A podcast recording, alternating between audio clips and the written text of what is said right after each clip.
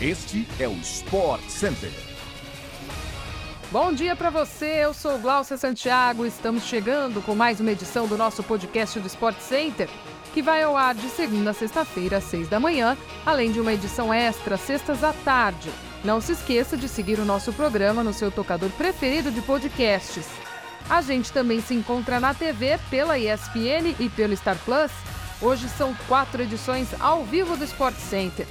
11 da manhã, 4 da tarde, 8 e 11 da noite. Sobe o som, porque o podcast está começando.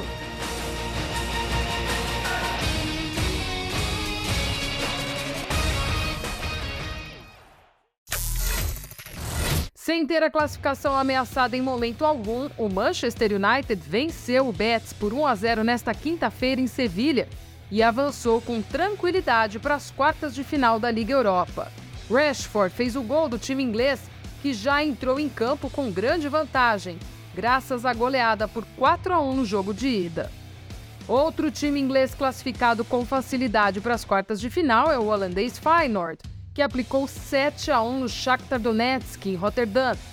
Em Istambul, o Sevilha se classificou com emoção, perdeu por 1 a 0 para o Fenerbahçe, mas avançou por ter feito 2 a 0 na ida. A Juventus fez 1 a 0 no Freiburg, repetindo o placar em Turim. O Sporting jogou de igual para igual com o Arsenal em Londres e levou a melhor nos pênaltis na partida de volta das oitavas de final da Liga Europa. Os times empataram em 1 a 1 Chaka fez para os Gunners na primeira etapa e Pedro Gonçalves fez um golaço do meio-campo na segunda. Nas penalidades máximas, Gabriel Martinelli foi o único a errar a cobrança e Nuno Santos decretou a classificação dos portugueses às quartas de final.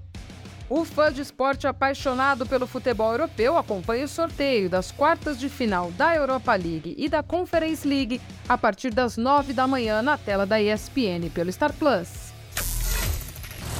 Reforço do Flamengo para o segundo semestre, Augustin Rossi não joga desde o último dia 3 de fevereiro. O goleiro assinou contrato curto com o Al Nasser da Arábia Saudita. Virou reserva na equipe de Cristiano Ronaldo e esquentou o banco nos últimos seis jogos por campeonatos locais. Ele foi anunciado pelo clube árabe em 23 de janeiro. Com uma proposta financeira vantajosa, o Boca preferiu emprestar o atleta até o fim do contrato, em 30 de junho, do que liberá-lo mais cedo para o Flamengo. Na Arábia Saudita, o jogador estreou três dias depois e foi titular na partida seguinte, mas perdeu espaço para Nawaf Al-Akwid. Desde então, o atleta foi relacionado para todas as partidas e está apto fisicamente, mas foi preterido.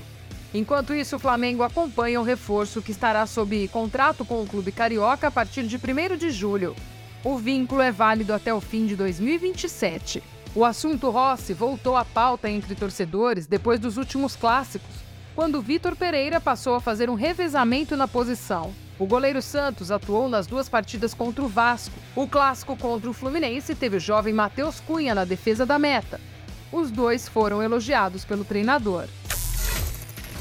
O técnico Tite, que comandou a seleção brasileira nas últimas duas Copas do Mundo e atualmente está desempregado, apresentou uma queixa-crime na justiça contra o ex-jogador e hoje comentarista de TV Neto. A defesa de Tite alega que Neto praticou o direito de injúria em seu programa de TV na Bandeirantes, em 9 de dezembro de 2022, logo depois da eliminação do Brasil para a Croácia nas quartas de final na Copa do Catar. Na ocasião, Neto usou os termos filho de uma P, desgraçado, sem vergonha, burro, idiota, imbecil e vagabundo todos reproduzidos sem alteração aqui no podcast do Sport Center. Os advogados do técnico alegam que as sete expressões, algumas delas proferidas repetidamente, foram um conjunto inequívoco de ofensas, qualquer que seja o contexto em que foram proferidas. Possuem elevado caráter pejorativo e que não tem outro sentido senão de atingir a honra de Tite ofendido em sua dignidade e seu decoro. Na queixa-crime, os representantes de Tite pedem que Neto sofra sanções estipuladas nos artigos 140 e 141 do Código Penal. A pena prevista é de detenção de um a seis meses ou multa, mas pode ser elevada a um terço quando o crime é cometido na presença de várias pessoas ou por meio que facilite a divulgação da calúnia, e pode ser triplicado quando divulgado em redes sociais. No caso, os comentários foram também retransmitidos pelo YouTube, obtendo 2,5 milhões de visualizações na plataforma, segundo a defesa do treinador. O WTA e o ATP 1000 de Indian Wells seguem na tela da ESPN pelo Star Plus e o fã de tênis começa a acompanhar a programação de todas as quadras que chegam às semifinais a partir das 7 da noite. E assim, chegamos ao fim de mais uma edição do nosso podcast do Sport Center. A gente se encontra por aí, tá? Hoje à tarde ainda tem aquela edição extra. Se não, a gente se vê na telinha da ESPN no Star Plus. Um beijo para você e até a próxima.